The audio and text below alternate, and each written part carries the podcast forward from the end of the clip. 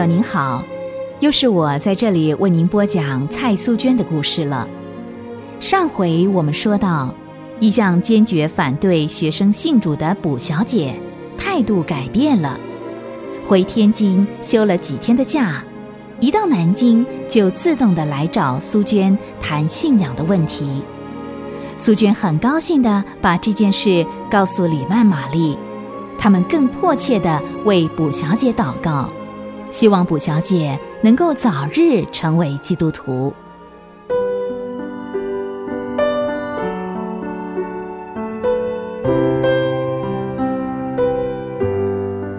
苏娟又出远门了，这一次她陪干妈到北戴河参加一年一度西国宣教士退休会。他们在北戴河住了两个礼拜。今天是他们到北戴河的第六天。干妈，春山来信了，报告了一个好消息。哦，又是什么好消息啊？他说卜小姐受洗了。啊，真的吗？嗯，而且啊，辞职回天津了。辞职？你是说卜小姐不在师范学校了？嗯，春山说卜小姐临走的时候告诉他。回天津以后会写信给我。我不明白呀，卜小姐为什么要辞职？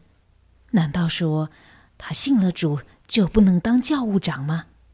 这跟她的职务应该没什么冲突啊。嗯，我想一定是有原因的。哦，我想起来了，记得有一次她来找我谈话的时候，她曾经问我。做基督徒是不是一定要守主日，一定要做礼拜？我没有说什么，只是把主耶稣的话告诉他：手扶着犁向后看的，不配进神的国。可能这跟他辞职是有关系的。这么说来，卜小姐礼拜天还得工作。嗯，礼拜天早上她还得到学校去处理一些事。听说这是校长的要求。我想，一定是这原因哦。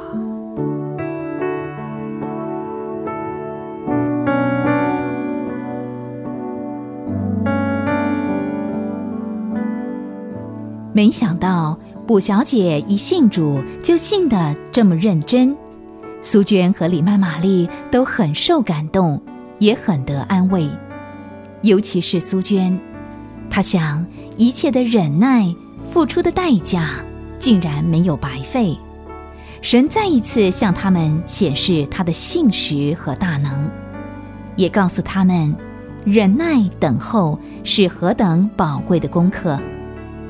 对基督徒来说，要想学会忍受别人的误解，需要何等大的胸襟；想接受不近人情的批评，而且不动怒，是必须有神圣的胸怀，忍耐。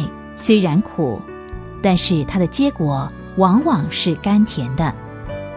当初苏娟若是不能够忍受卜小姐那种傲慢的态度，会有今天吗？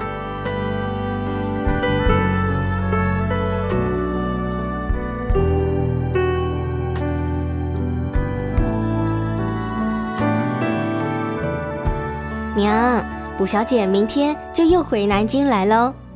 卜小姐，咦，你不是说她已经辞职了吗？嗯，不过她已经接受了干妈的聘书，愿意到明德女中来工作。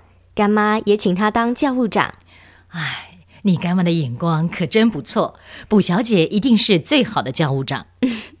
我常常觉得很奇妙，卜小姐会这么快信主，而且信的比谁都还认真。最近，他在信里向我提了一些以前的事儿。他说，当他接到师范学校校长的聘书，要写回信的时候，他的叔叔不赞成他来师范学校工作。哦，为什么？他叔叔也看到日报登的那篇文章，记得吗，娘？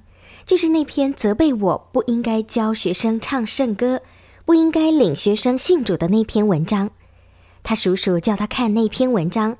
还告诉他最好不要到南京来，说不然那也会被我引诱成耶稣迷。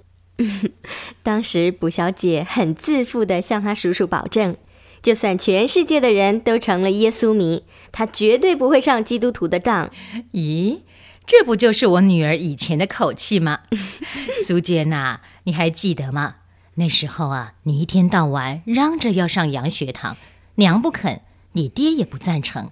我们怕你什么也学不成就学会信耶稣，你还不是那样自信的拍着胸膛说：“就算全世界的人都吃他们的耶稣教，我蔡苏娟绝对不会上这个洋当。”唉，上帝要救一个人，谁也拦阻不了，再硬的心呐也会融化。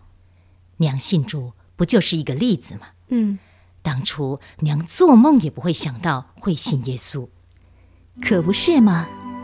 爱实在是一个最得力的工具，神就是用这个工具赢得了千万人的心。就像蔡夫人说的：“上帝要救一个人，谁也拦阻不了。刚硬的心，面对神无边的慈爱，也会有融化的一天。多么不可思议！长久跟苏娟的信仰敌对的卜小姐。”从此以后，竟然成了他和李曼玛丽最好的助手。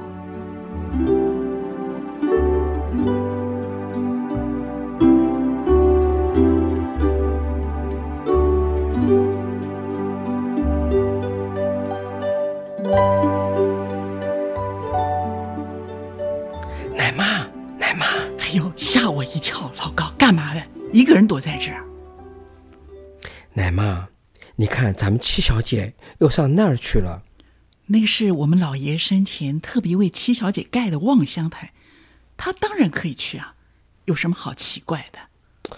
不，我觉得最近七小姐好像生谁的气，一个人常常坐在那儿闷闷的，也不知道在想什么。哟，你别瞎猜了，以前。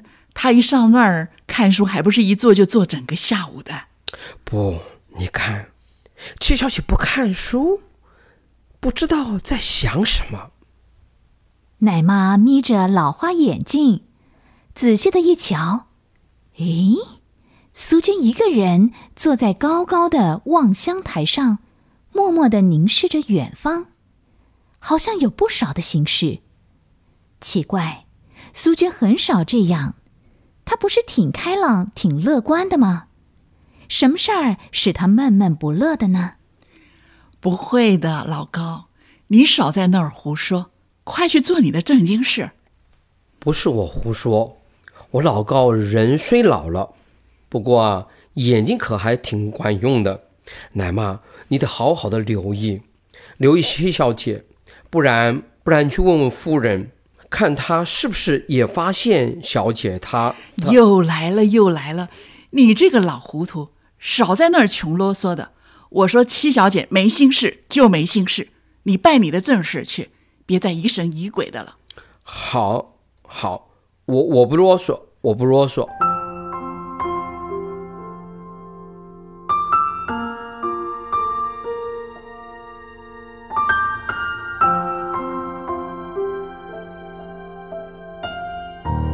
老高一走远，奶妈又抬头仔细的看了看苏娟。唉，看样子老高说的对，苏娟是有心事啊。可是这个孩子又有什么什么烦恼了呢？奇怪。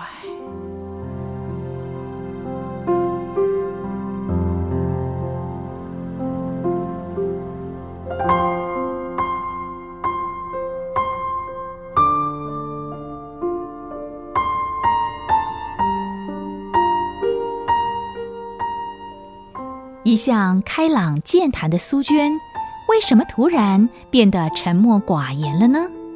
她到底有什么心事？欢迎您下回继续收听《暗示之后》蔡苏娟的故事。